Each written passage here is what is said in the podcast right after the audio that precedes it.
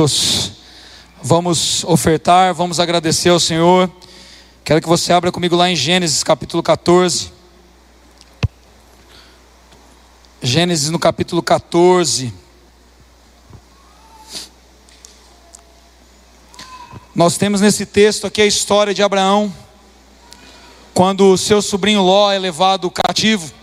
Existe uma guerra aqui, invadem Sodoma. E então alguns reis vencem essa guerra e tudo que tinha em Sodoma, as pessoas daquela cidade, com todos os bens, se tornaram despojos de guerra. E então Abraão, que amava muito seu sobrinho Ló, entra com os reis, uma guerra muito interessante, depois você lê o capítulo todo, e ele sai vitorioso dessa guerra e consegue recuperar todas as pessoas que haviam sido levadas como escravos, bem como todos os bens que haviam sido levados como despojos. E nós vamos ler aqui então a partir do versículo 16. Diz assim, ó: Trouxe de novo todos os bens e também a Ló, seu sobrinho, e os bens dele, e ainda as mulheres e o povo, após voltar Abraão de ferir a Kedorlaomer e aos reis que estavam com ele. Saiu-lhe ao encontro o rei de Sodoma no vale de Savé, que é o vale do rei.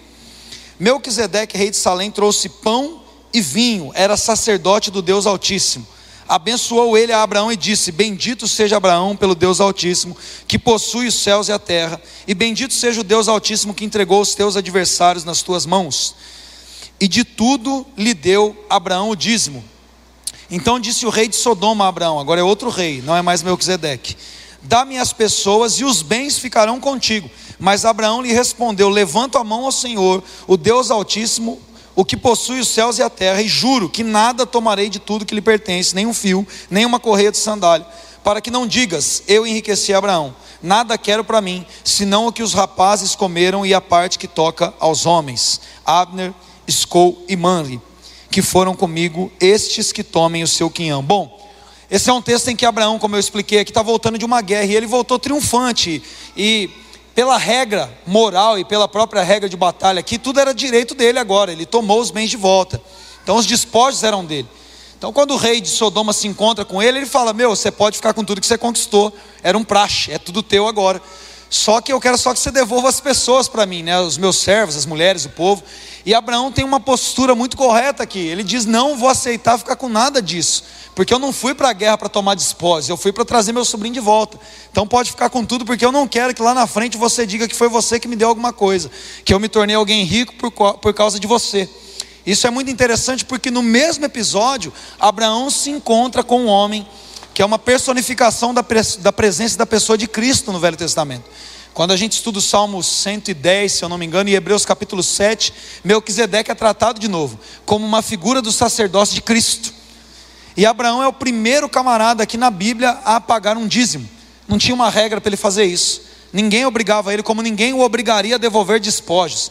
Se Abraão quisesse ficar com os despojos, ele estava certo. Se Abraão não quisesse dar nada para Melquisedeque, ele estava certo. E é aqui que Deus fala com a gente, irmãos. Porque não tem santo que coloque na nossa cabeça, se nós não estivermos com o nosso coração em Deus, que nós precisamos participar daquilo que Deus está fazendo dessa maneira. Ninguém te convence disso. A gente pode soar debaixo da língua tentando ensinar alguma coisa, mas se o Espírito Santo não te ensinar, você não vai entender, porque Deus ele não precisa de absolutamente nada nosso. Deus só precisa de uma coisa, sua e minha, irmãos, nosso coração.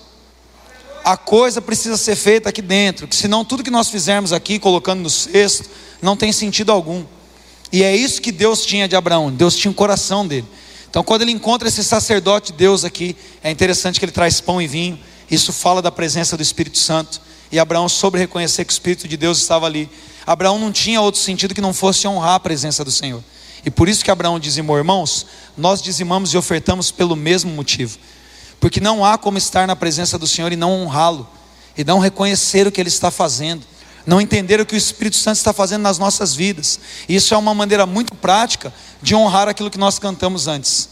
O Senhor se manifesta com a presença dele e nós honramos o Senhor. É assim que nós fazemos. Hebreus no capítulo 7 fala exatamente isso. Alguém é judeu aqui? Tem alguém que é judeu? De descendência física? Aqui alguém é judeu? Não. Por consanguinidade, ninguém é judeu. Então você não pode dizimar no sacerdócio levítico, irmão. A não sei que você seja um judeu, você faria isso. Se você não é um judeu, você não, não segue uma religião judaica,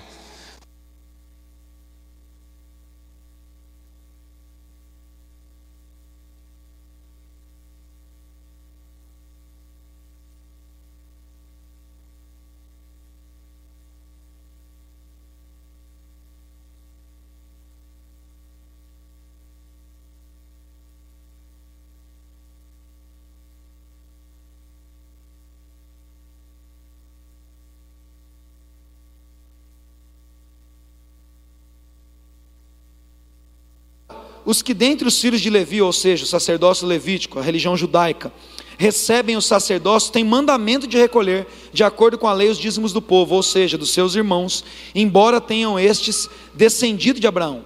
Entretanto, aquele cuja genealogia não se inclui entre eles, ou seja, Melquisedeque, recebeu dízimos de Abraão e o abençoou aquele que já tinha as promessas. Evidentemente, é fora de qualquer dúvida que o inferior é abençoado pelo superior. Aliás, versículo 8. Aqui, aqui na onde? Aqui na descendência levítica, aqui para os judeus, nesse sacerdócio humano. Os homens mortais são os que recebem dízimos. Porém, ali, ali na onde? Aqueles que são segundo a promessa, aqueles que têm o mesmo espírito, as mesmas pegadas de Abraão. Quem recebe o dízimo é o que testifica de quem se vive. E por isso nós podemos dizer que Levi, que recebe dízimo, pagou na pessoa de Abraão, porque é aquele que não tinha sido gerado por seu pai, quando Melquisedeque saiu ao encontro dele. Irmãos, é um mistério a pessoa de Melquisedeque. Alguns pensam até ser uma teofania. É, nós temos no Velho Testamento algumas manifestações de Deus se manifestando como um homem, uma personificação de Deus ali entre os homens. Mas o fato é que, ainda que não seja isso, ainda que ele de fato seja um homem de quem o Senhor omitiu a ascendência e a descendência, Abraão tinha entendido uma coisa: não existe nenhuma forma de ser abençoado que não passe por honrar o Senhor. O que nós fazemos aqui precisa ser honre ao Senhor. Eu já estou entrando no sermão. Nós precisamos entender isso, irmãos, porque senão você vira refém de charlatão. Por que, que as pessoas dão aos montões quando é um charlatão falando? Porque a avareza delas é manifesta ali. Eles dão porque alguém fala: se você der aqui, você vai ter carro, você vai ter mansão. Então eles são enganados, porque o espírito deles não é de honra, é espírito de avareza. Você fica, puxa, que dó, o cara não tinha nada e deu tudo porque um charlatão bateu a carteira dele no púlpito. Não tenha dó, irmão. O espírito é o mesmo. É um avarento que é enganado por um charlatão. Quem conhece o Senhor mesmo não faz isso, porque ele não está fazendo com a motivação errada, ele vai só cumprir aquilo que a palavra de Deus diz. Agora, por que, que nós dizemos que conhecemos o Senhor e não praticamos então? E aí a gente tem um, um grande problema. Porque se as pessoas fazem enganadas por motivos errados, que não refletem honra, por charlatanismo, por avareza, como nós que conhecemos a palavra e o Senhor não honraremos aí? Esse deve ser o motivo correto. É por isso que nós participamos daquilo que Deus tem feito. E o meu desejo do meu coração, eu vou suar de badalingo enquanto eu estiver aqui, é de ensinar vocês o princípio da palavra, porque é só o princípio da palavra que nos garante viver na promessa, irmãos. Só existe um caminho para a promessa, ele se chama obediência. Se você quer viver a promessa de Deus, você precisa estar alinhado com a vontade de Deus. E é isso que nós estamos ensinando aqui. Então é com entendimento é com consciência do que nós estamos fazendo aqui, honrando o Senhor com os nossos bens, que eu quero convidar você para se levantar e para ofertar e dizimar nessa hora, enquanto vocês colocam uma música bem alegre aí. Senão o João vai tocar e eu vou cantar, e não vai ficar tão alegre assim.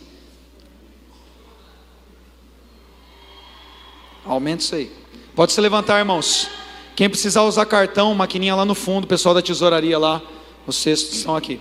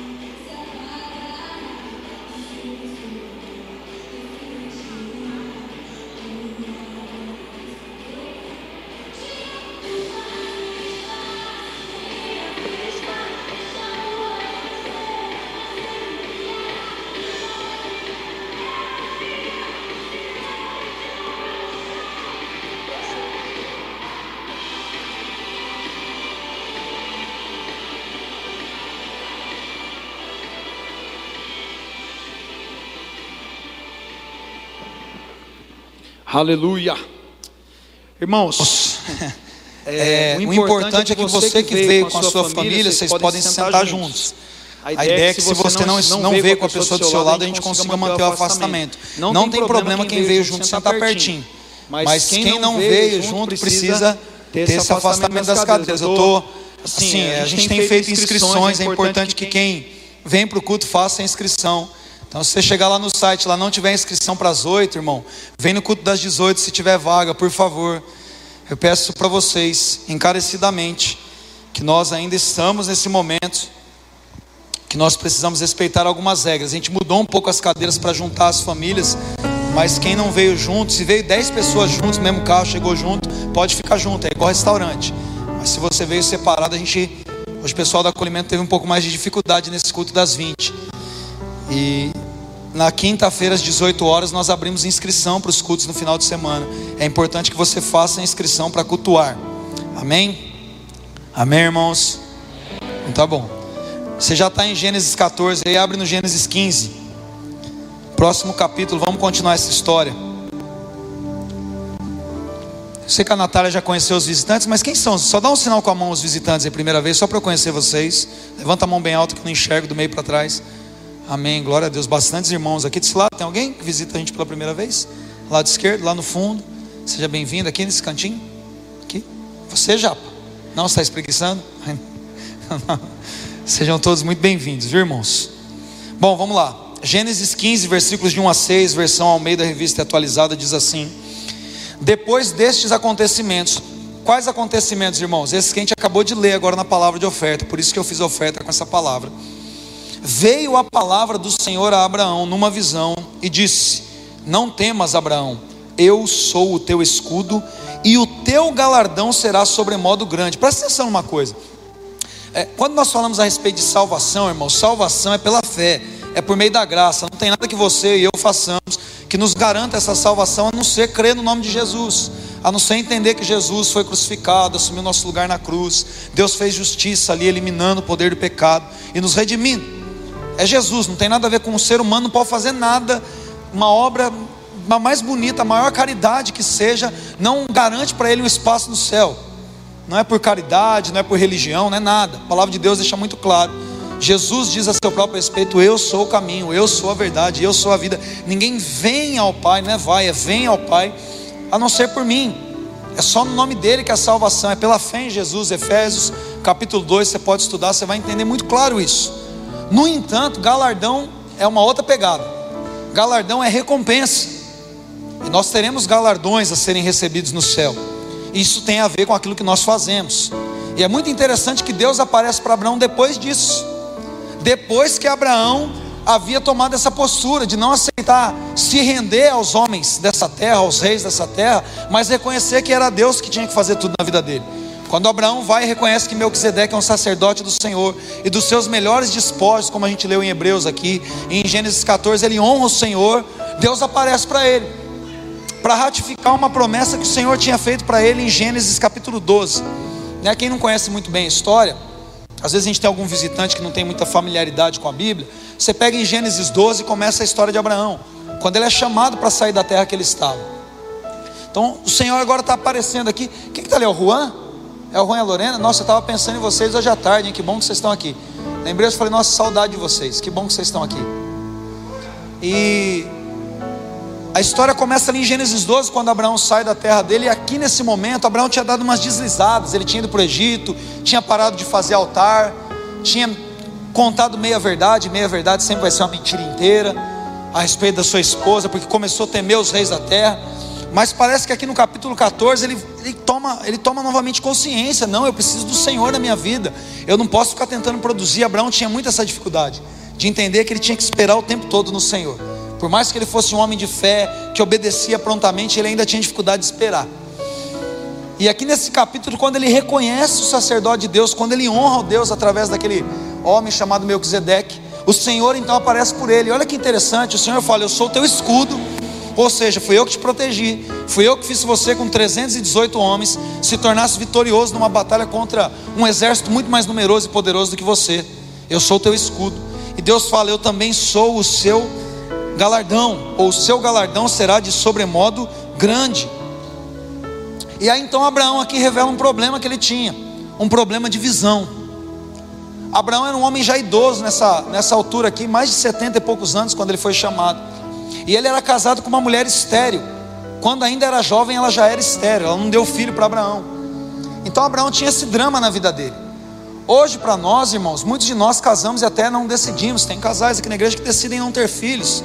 Ou a gente tem duas, três, quatro meninas e para nós é normal, mas nessa época, nessa cultura, não. Para um homem como Abraão, que era um homem próspero, rico, que tinha muitos servos, muito bem, muitos bens, o fato de não ter um filho homem era uma decepção total na cultura. Então ele ficava se imaginando assim: puxa, mas eu sou um homem infeliz. Ele não conseguia nem partilhar muito bem das riquezas que ele tinha, de tudo que ele tinha, por quê? Porque ele não tinha um filho. E isso era um drama para ele. Quando Deus chama ele, Deus fala: Eu vou te dar uma descendência. E nesse momento da vida dele, ele já está pensando: puxa, minha descendência vai ser a partir do meu escravo. E é isso que Abraão fala para Deus, presta atenção no próximo versículo. Respondeu Abraão: Senhor Deus, o que me haverás de dar se continuo sem filhos e o herdeiro da minha casa é um Damasceno, Eliezer? Disse mais Abraão: A mim não me concedeste descendência, e um servo nascido na minha casa, um escravo, será o meu herdeiro. Olha aqui o coração de Abraão. Abraão estava preocupado com isso. Falou: sou um homem poderoso, eu tenho vencido batalhas, sou um homem obediente ao Senhor, eu temo a Deus. Mas o que, que o Senhor pode fazer por mim? Porque nessa altura do campeonato de riqueza eu não preciso, de fama também não. Imagina um cara já com 70 e todos os anos que tinha tudo que ele precisava. Ele falou: a única coisa que me falta é ter alguém da minha própria linhagem para herdar minha herança. O senhor não, talvez o senhor não pode fazer isso. Vou ver um escravo herdando os meus bens. Imagina, que tristeza para esse homem nessa cultura, irmãos. A isso então o Senhor lhe respondeu, dizendo: Não será esse o teu herdeiro, mas aquele que será gerado de ti será o teu herdeiro. Versículo 5, presta atenção nesse versículo. Então conduziu até fora e disse: Olhe para os céus e conte as estrelas, se é que você pode. Ele disse: Será assim a tua posteridade. Versículo 6 diz: Ele creu no Senhor e isso lhe foi imputado para a justiça. A história continua. Deixa eu dizer uma coisa para você. Abraão tinha uma dificuldade muito grande de enxergar aquilo que Deus estava fazendo na vida dele e aquilo que Deus podia fazer, porque ele havia se acostumado com um sistema onde ele plantava e não colhia. Como assim, pastor? A semente do homem, irmãos, o sêmen do homem é uma semente, sim ou não? É a semente que gera descendência de acordo com a espécie. Abraão havia semeado nessa ótica biológica na vida da sua esposa durante todo o tempo e ele nunca tinha colhido um resultado, um galardão, uma recompensa por isso. Então, nesse momento que Deus aparece para Abraão, Abraão está onde? Está na tenda. Quando ele olha para a tenda, o que, que, ele vê? Que você talvez não consiga imaginar muito, talvez você mora numa casa com mais cômodos, mas ali na onde eles viviam em tendas ali, eles não tinham tanta privacidade assim, era uma coisa só, é uma cabana de tecido. Então ele tinha um lugar ali, o que ele olhava quando Deus falava para ele, ele era a cama dele, era onde ele se deitava com a esposa dele, era para a própria família dele, para a ausência de resultados. Então Abraão olhava para essa situação de que Deus vai me dar um herdeiro na tenda, ele não conseguia enxergar aquilo, porque ele estava com a visão dele limitada naquele espaço, ele estava com a visão dele limitada na onde ele não tinha resultados. Então Deus para poder mostrar algo para ele, para poder gerar uma imagem real dentro de Abraão, Deus tira ele da tenda. Deus fala: "Sai daí, Abraão". Olha só, o versículo 5 diz isso. Então conduziu-o até fora e disse: Olha para o céu, conta as estrelas. Deixa eu dizer uma coisa para você. Nessa noite, o Espírito Santo quer te levar para um lugar aonde ele vai levar a sua visão primeiro, porque ninguém vai para um lugar onde a sua visão não chegou. Talvez você não tenha entendido isso ainda. Quando nós temos uma visão limitada, irmãos, todos os nossos passos futuros são passos limitados. Tudo aquilo que a gente faz na nossa vida reflete a visão que nós temos a nosso próprio respeito a visão que nós temos que Deus pensa a nosso respeito.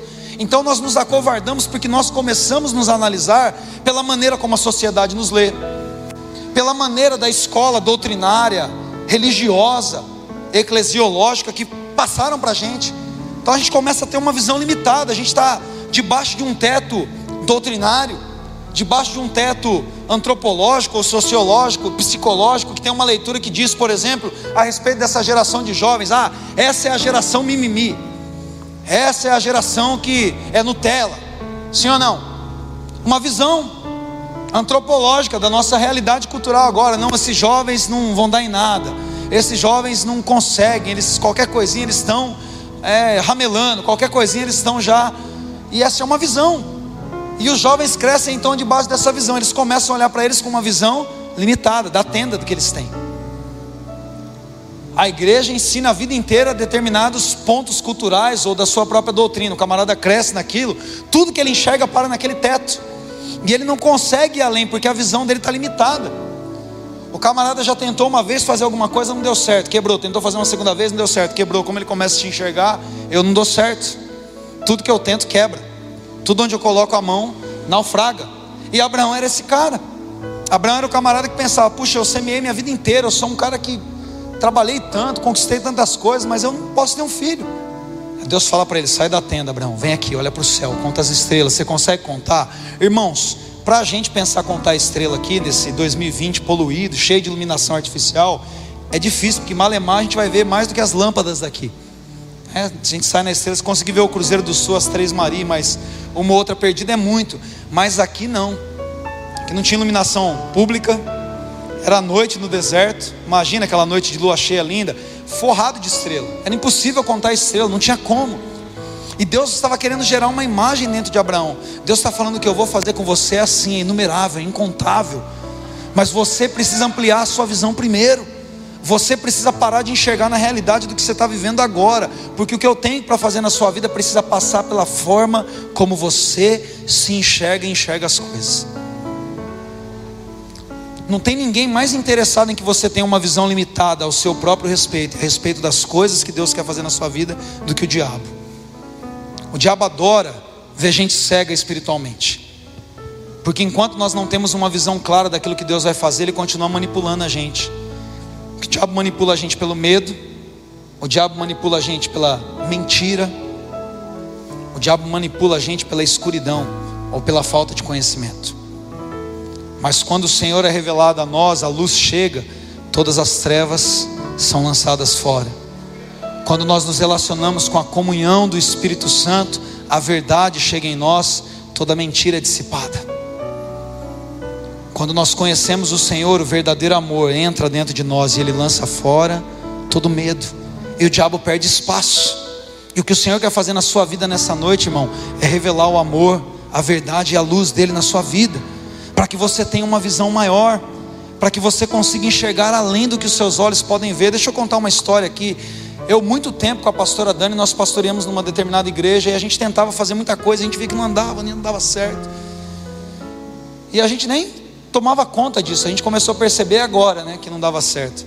A gente investia, a gente achava que era normal, que aquilo estava acontecendo porque tinha que acontecer daquela forma. E certo dia alguém chegou para nós, uma jovem muito querida, um casal muito querido, e disse: Gente, eu preciso falar algo que eu sei que é de Deus para vocês. E foi interessante o que ela disse. A gente só lembra dessas coisas depois que passa. Ela disse assim: A visão de vocês é muito grande e esse lugar não cabe a visão de vocês. Mas na época a gente ficou meio balão, né? A gente amém. Eu fiz igual Maria, mãe de Jesus. Eu guardei isso no meu coração, né? Porque as pessoas dizem muitas coisas para a gente, nem sempre é algo que vem do Senhor. Eu guardei aquilo. Mas aí a gente começou aqui. Eu lembro que antes da gente começar um pouquinho, 2015 o Matheus Brito dava aula para Dani de canto, toda semana a gente estava em casa e tal. E a gente conversava sobre essas coisas, sobre as coisas não andarem, as coisas ficarem patinando, não avançarem. Quem, quem entende do que eu estou falando? Você faz, faz, faz, acho que quase todo mundo, né? Parece que o negócio fica amarrado e travado. E já na viradinha ali de 2016 eu estava falando com ele quando o Senhor já trouxe a visão para mim, da igreja, maio de 2016. E a gente estava para começar, não tinha começado ainda, a gente começou em junho, poucos dias depois. E eu lembro que eu falei para ele, eu falei, Mateus, ele já estava desligado da igreja que ele era, a gente estava conversando bastante, e ele estava num processo de tomar decisão. E não tinha ninguém aqui, não tinha esse lado, não tinha nada, não tinha, só existia uma visão no meu coração. Eu falei para ele, Mateus, você vai estar comigo no começo agora, enquanto só tem a gente, a gente vai ter que arrancar toco vai ter que colocar estaca, vai ter que esticar a corda, ou você vai esperar ter, esperar ter 100 músicos na equipe para chegar junto depois que a coisa estiver andando? Na época o Mateus não era famoso, hoje ele é um cara muito conhecido. E aí ele, ele ficou com aquilo na cabeça. Agora que ele, a gente só fica sabendo das coisas depois. Né? Agora que ele falou, caramba, pastor, aquele dia eu fiquei com a minha cabeça virada. Falei, o pastor não tem nenhuma igreja ainda. O pastor não começou nada, só tem uma palavra e está perguntando para mim se eu vou esperar tem 100 músicos. Ele falou: não conhecia nenhuma igreja que tinha 100 músicos, eu nunca vi isso. É? Falou: Malemar, a gente tem 10, 12 ali catando, brigando para ter escala. E ontem a gente estava numa reunião aqui com a equipe de louvor e nós temos mais ou menos aqui, agora que a gente tem as crianças no Obediência 15, um pouco, um pouco mais de 100 pessoas na equipe de louvor. E ele lembrou disso. Irmãos, você nunca vai num lugar que a sua visão não chegar primeiro. Se você não permitir o Senhor iluminar o seu coração e você começar a ter uma visão espiritual das coisas, elas não acontecem. Isso foi tão claro para mim. Na quarta-feira eu tive uma reunião com o pastor, provavelmente ele vai ficar aqui com a gente. E a gente estava conversando sobre isso, porque tudo que eu tentar, tudo que a gente faz aqui dá certo, eu tentei fazer em outros lugares e nunca funcionou. E eu estava conversando com ele justamente, eu falei, pastor, quando a gente está debaixo de uma visão que não é ampla, as coisas não funcionam. Porque você precisa estar debaixo de um respaldo que não seja limitado. Quando você está debaixo de alguém que não acredita no negócio, você pode trabalhar, trabalhar, trabalhar, porque Deus respeita a autoridade. A coisa não vai fluir. Mas quando Deus nos deu uma visão e nós abraçamos, e a autoridade de Deus é a sua palavra, a coisa começou a acontecer. É curioso, irmão, sabe por quê? Porque eu ouvi depois de um tempo que as coisas estavam dando certo, falarem lá, ah, agora eles fazem isso, agora eles fazem aquilo, e a Dani e eu falando, puxa, a gente não faz nada diferente do que a gente queria fazer, mas que nunca fomos autorizados, ou que nunca foi para frente. Nós não inventamos a roda, nós só fazemos aquilo que nós acreditamos que o Senhor colocou no nosso coração. Só que as coisas acontecem, porque você precisa ter uma visão fora da tenda para ir lá. Se você ficar debaixo de um telhado, irmão, dá para contar a estrela debaixo disso aqui? Alguém consegue contar a estrela aqui? Não, você conta a lâmpada. Se você está debaixo de uma coisa que te limita, se você está debaixo de um espírito de dúvida, de incredulidade, de medo, de covardia, você não vai avançar. E Deus falou muito forte comigo nessa semana, porque eu estava com esse pastor e a minha janela ali, dá para a Serra do Itapeti. E eu estava conversando com ele, eu olhei na janela, eu falei, você está vendo aquela montanha? Ele falou, claro, né? não tem nem como não ver uma montanha ali na, na janela. Eu disse: O que chegou primeiro lá? Ele falou: Meus olhos. Eu falei: Então você vai exatamente onde a tua visão alcançar. E é isso que Deus estava querendo ensinar para Abraão naquele dia, naquela noite. É isso que o Senhor está querendo avisar para você nessa noite também. Ele quer que você tenha olhos, uma visão apurada para Ele poder te levar onde as outras pessoas não vêm e onde outras pessoas não vão. Caleb, lá em Números, no capítulo 13, depois em Números no capítulo 14 o povo está conquistando uma terra que Deus tinha dado para Abraão. A promessa de Abraão, as doze tribos ali, do seu neto, Jacó, que teve o nome mudado por Israel, que forma esse povo de Israel. As doze tribos são os filhos dele ali, dois filhos de José que ele adotou, Efraim e Manassés. Os representantes das autoridades, cada um de uma tribo, doze espias foram então adentrar a terra para ver o que estava acontecendo ali. E eles voltam no versículo 27 do capítulo 13 de Números, anota aí, não dá tempo da gente correr isso agora. Eles entram na terra e todos eles veem a mesma coisa, irmãos. Eles vêm e falam, puxa, realmente a terra mana leite e mel. Eles entram no vale de Escol, depois procura ali Escol, que é um desses nomes desses homens que estavam com Abraão na guerra. E Escol tem a ver com cachos, com a, com a, com a uva que eles transportam ali. Eles entram nesse vale e eles têm uma visão muito clara do que Deus havia prometido. Eles voltam e falam: realmente a terra é muito boa, versículo 27. Mas tem um problema. Tem gigantes lá, os descendentes de Anak estão lá, os amalequitas estão lá, tem Amorreu, tem Jebuseu, tem Ferezeu, tem esses, todos esses povos poderosos estão lá. Não dá para a gente chegar lá. Mas no versículo 30, Caleb se levanta e faz esse povo se calar. Caleb fala para eles: calem a boca. Nós vamos subir, ele diz: Zeia, subamos e possuamos, por quê? Porque Deus tinha dado uma visão diferente, ele tinha aceitado a visão de Deus, irmãos. No próximo capítulo 14, versículo 30, quando Deus vem com a palavra para Moisés e diz: Ó, desse povo que veio do Egito, que ninguém vai entrar na terra, ele diz: Salva o meu servo Caleb, porque ele teve uma visão diferente. Caleb e Josué puderam entrar na terra, irmãos, porque a visão deles era diferente. Os camaradas olharam a terra e não entraram. Ninguém de 20 anos para cima entrou na terra. Milhões morreram no deserto, ficaram peregrinando por 40 anos, numa distância que se faz hoje, mais ou menos daqui em Poços de Caldas, do Egito ali até a terra de Israel, daqui a Poços de Caldas, quatro horinhas de carro. Os caras ficaram 40 anos. Claro que naquela época não tinha carro, mas era uma viagem de 11 dias mais ou menos. 40 anos. Só para o povo morrer. Por que, que morreram? Porque não tinham visão. Quem não tem visão morre no deserto, irmãos. Quem não tem visão morre no deserto. Esse povo tinha tudo para crer e para entender o que Deus estava fazendo. Eles acabaram de ver Faraó e todo o seu exército se afogarem num lugar onde eles passaram por pé enxuto. Eles tinham visto Deus suprir tudo que eles precisavam no deserto. Pão caía do céu. De noite um frio menos menos qualquer coisa ali, menos 5, menos 2 graus. De manhã um calor escaldante, mais de 45 graus no deserto. Deus colocava uma nuvem para dar sombra para eles e guiá-los durante o dia, uma coluna de fogo para aquecê-los e protegê-los durante a noite. Eles viram isso todo esse tempo, mas os olhos deles não chegaram primeiro, e eles morreram no deserto, porque a visão da fé deles não foi apurada.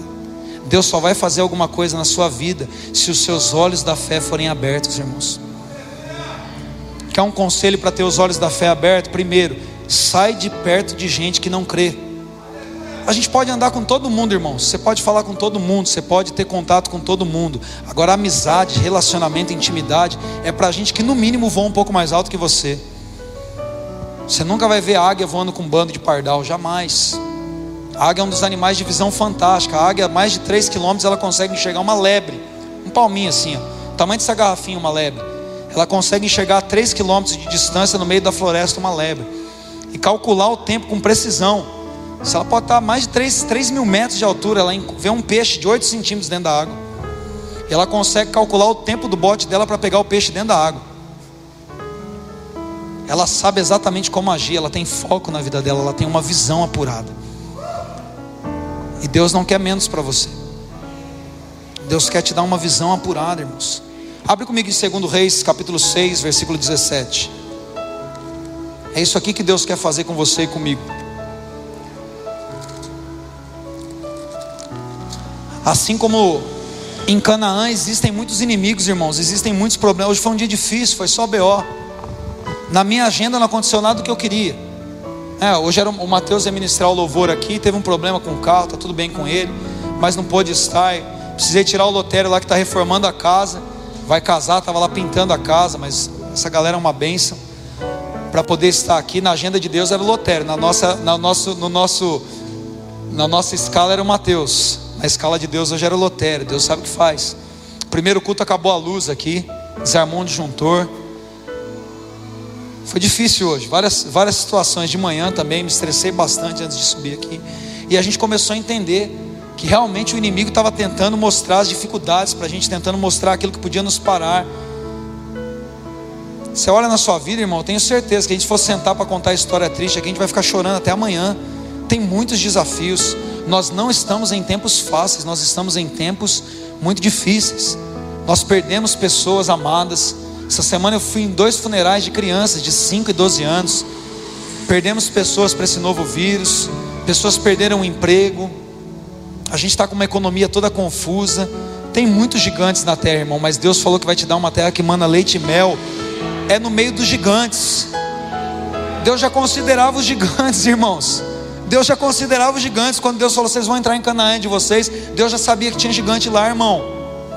Quando Deus falou para nós que esse ano seria um ano de construir para as futuras gerações, que esse seria um ano de evangelização, um ano de crescimento, Deus já sabia do coronavírus, irmãos. Deus não ficou sabendo igual você, só em fevereiro, março, não. Deus já sabia, e mesmo assim Ele disse que seria um ano de crescimento, e vai ser.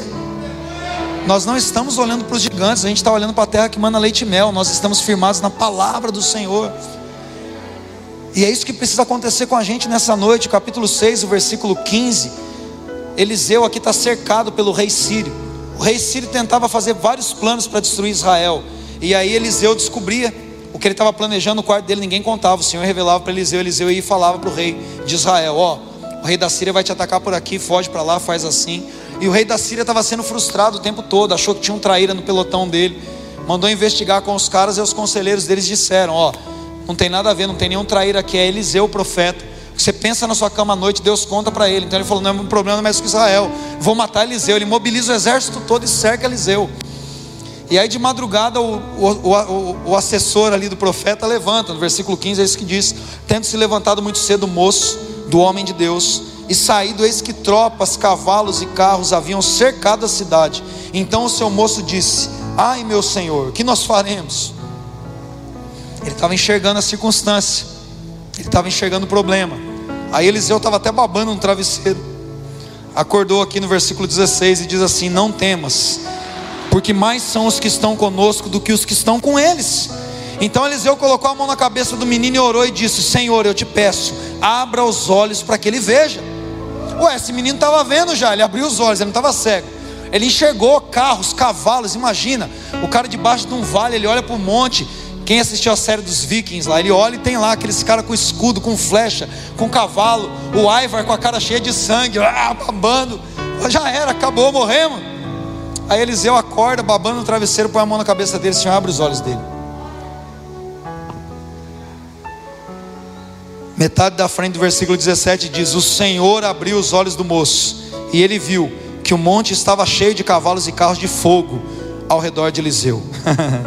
e como eles desceram contra eles, Eliseu orou novamente e disse: Senhor, peço, fere essa gente de cegueira. Então Deus feriu de cegueira conforme a palavra de Eliseu. Aqui é um barato depois que Eliseu pega e guia esse exército inimigo até o rei de Israel lá, entrega eles de bandeja. Aí o exército de Israel poupa a vida dos sírios, eles param de atacar Israel. Tudo porque alguém viu com os olhos da fé, irmãos. Você precisa ver com os olhos da fé. Talvez você está enxergando mal. Talvez você está enxergando mal porque os seus olhos ainda são nessa terra. Com os olhos nessa terra, irmãos, carne e sangue, a gente não vai conseguir agradar a Deus, a gente não vai conseguir ter a visão daquilo que Deus tem para nós. O Senhor quer abrir os seus olhos espirituais nessa noite, como fez com esse moço. Saulo, conhecido apóstolo Paulo, era um cara assim. Lá em João no capítulo 9, você pode anotar, versículo 39, 40, os últimos versículos ali do capítulo 9. Jesus disse: Eu vim em juízo na terra a fim de que aqueles que enxergam se tornem cegos, e a fim de que aqueles que são cegos passem a ver. Aí os fariseus falaram: O senhor está falando que a gente é cego? Jesus fala: Não, se vocês acreditassem que vocês eram cegos, eu poderia abrir os olhos de vocês. Como vocês acham que vem ou dizem que vem, o pecado de vocês subsiste. Vocês estão enxergando as coisas de maneira religiosa, em outras palavras. Vocês estão enxergando um próprio Deus à sua maneira. Vocês estão limitando aquilo que vocês veem, e por isso vocês estão limitando aquilo que vocês podem viver, irmãos. Paulo era um cara assim. Paulo estava convicto, cheio de razão, sim ou não. Paulo, quando ele estava no caminho de Damasco, ele estava convicto de que ele estava fazendo as coisas para Deus. Ele matava cristãos, ele perseguia os da seita do caminho, da seita dos nazarenos, como nós somos chamados lá atrás, porque ele acreditava que aqueles eram homens de uma heresia, de uma seita, que estavam profanando Moisés. Ele tinha convicção de que ele estava obedecendo a Deus e ele estava fazendo besteira. Até que Jesus aparece para ele, é interessante, lê depois Atos capítulo 9. Jesus aparece para ele, a primeira coisa que vem é uma luz, e aquela luz torna Paulo cego. Carnalmente, Paulo se tornou alguém cego, mas nunca os olhos dele foram tão abertos como naquele momento. Jesus falou: Você está me perseguindo, Paulo, mas eu vou fazer com que você de fato tenha visão novamente. O Senhor dá uma visão para Ananias, um servo dele, que ficou morrendo de medo de ter que orar por Paulo, porque ele sabia que Paulo matava cristãos. Mas Deus vai lá e fala para Ananias: Vai lá e bota a mão na cabeça desse homem. Ele teve, uma, ele teve uma visão lá também, de que alguém chamado Ananias vai orar e ele vai ver. E aí, Ananias, quer ver? Abre só o último versículo. Você precisa ler esses capítulos depois na sua casa, por causa do nosso pouco tempo aqui. Queria chamar a equipe de louvor para se posicionar, por favor.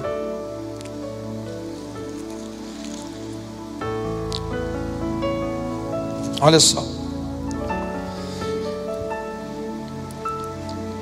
Versículo 17: Então Ananias foi entrando na casa, impôs sobre ele as mãos, dizendo: Saulo, irmão. Ananias já profetiza, já é irmão, agora é irmão. Não vai me matar, não, agora você é meu irmão. Saulo, irmão, o Senhor me enviou a saber o próprio Jesus que te apareceu no caminho por onde você vinha, para que recuperes a vista e fique cheio do Espírito Santo. Aqui é o segredo. Você só pode ver as coisas do Espírito, irmão, se você ficar cheio do Espírito Santo.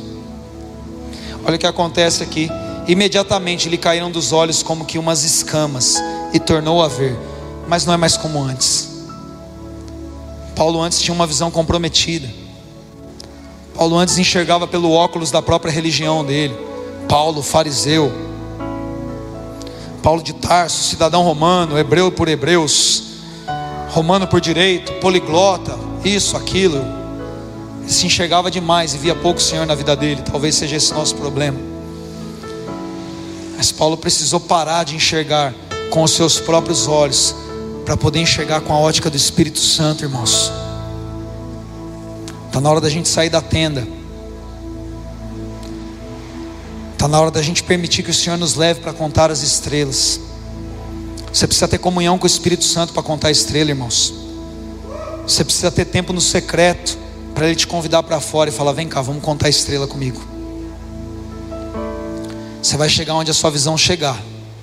E eu tenho certeza que Deus te deu uma visão de águia muito apurada. Se você permitir que o Espírito Santo ilumine o seu interior, como a palavra de Deus diz, se os seus olhos forem bons, todo o seu corpo será luz.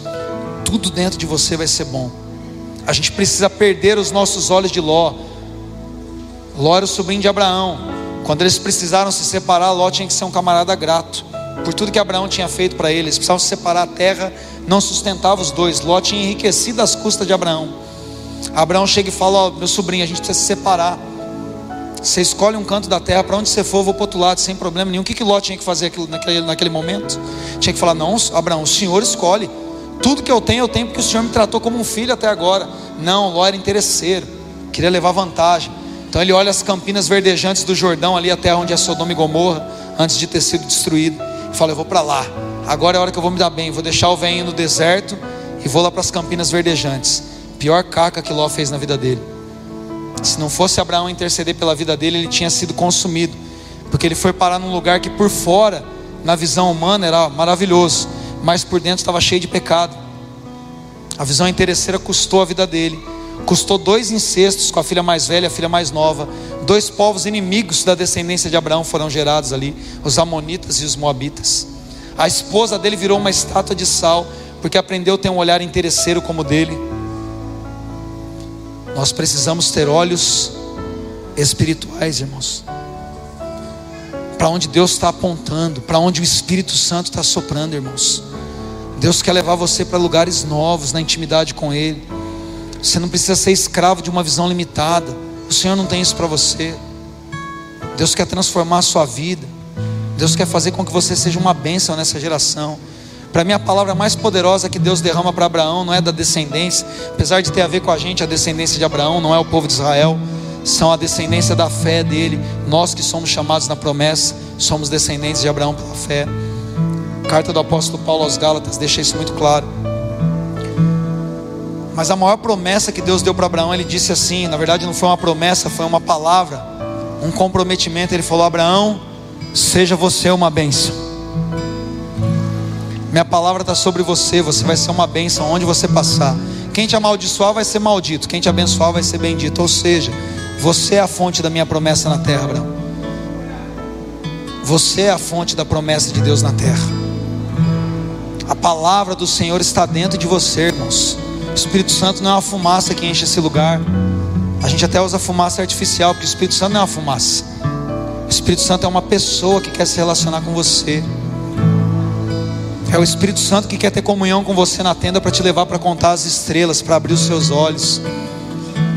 E nessa noite eu estou aqui para dizer exatamente aquilo que Ananias disse para Paulo: Irmão, que as escamas caiam dos seus olhos, que você recupere a sua visão, que você fique cheio do Espírito Santo de Deus, que o Espírito Santo possa encher a sua vida, e toda visão curta que tem te levado a lugares pequenos, essas escamas malditas caiam dos seus olhos, que você tenha uma visão ampla, que te leve a contar as estrelas com o Senhor, que te leve a possuir a terra, que te leve a ser o melhor naquilo que Deus chamou você para ser.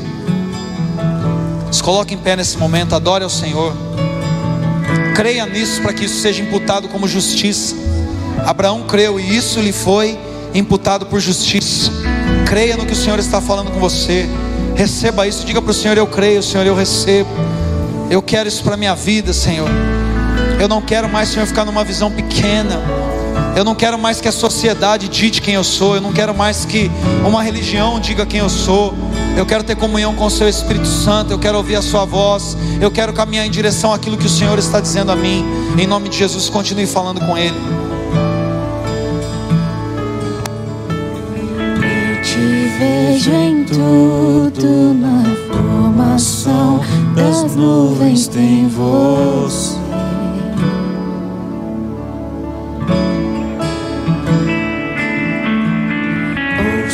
seu sussurro na brisa que vem do amanhecer.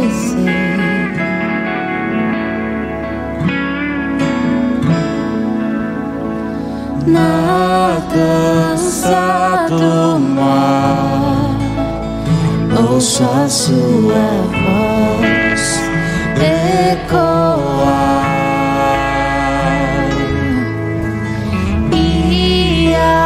Seu soprar, posso ver criar a vida.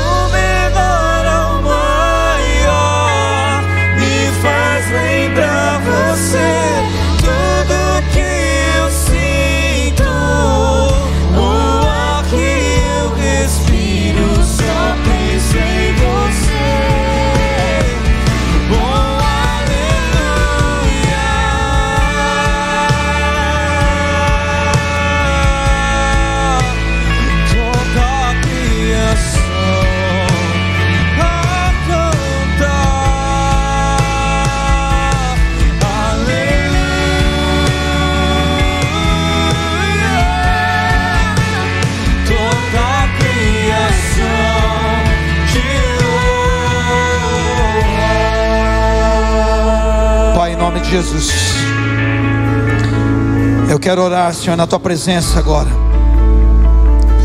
Por cada um desses irmãos e irmãs que estão aqui nessa noite, Deus.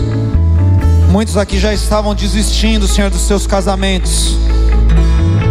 Muitos aqui já estavam tendo uma visão de fracasso, se sentindo incapazes, pensando que não podiam mais avançar ou dar certo.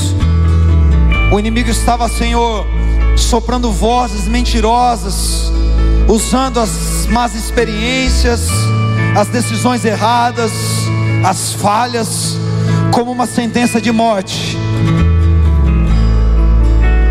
A tua palavra declara, Senhor, através do apóstolo Paulo, que enfrentou grandes aflições na Ásia Menor, de que em determinado tempo na sua vida ele entendeu que já tinha sobre si a sentença de morte. Mas ele também diz isso aconteceu para que ele não se apoiasse na sua própria vida, mas no Deus que ressuscita os mortos. Senhor, nessa noite, ressuscita sonhos que estão mortos, Senhor. Nessa noite, meu Pai, casamentos que pensam estar fadados, Senhor, ao fim, ao fracasso, traz a vida de volta, Senhor.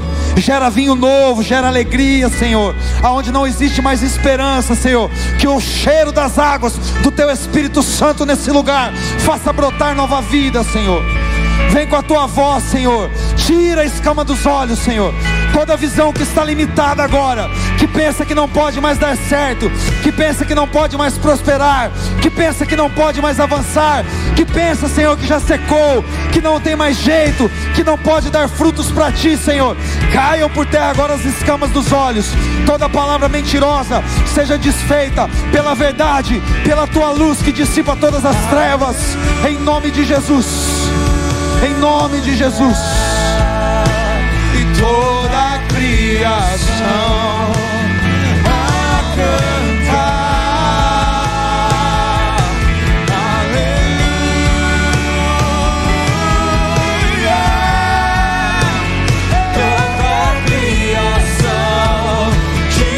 Diga tudo que eu vejo, tudo que eu vejo, e tudo que eu vejo.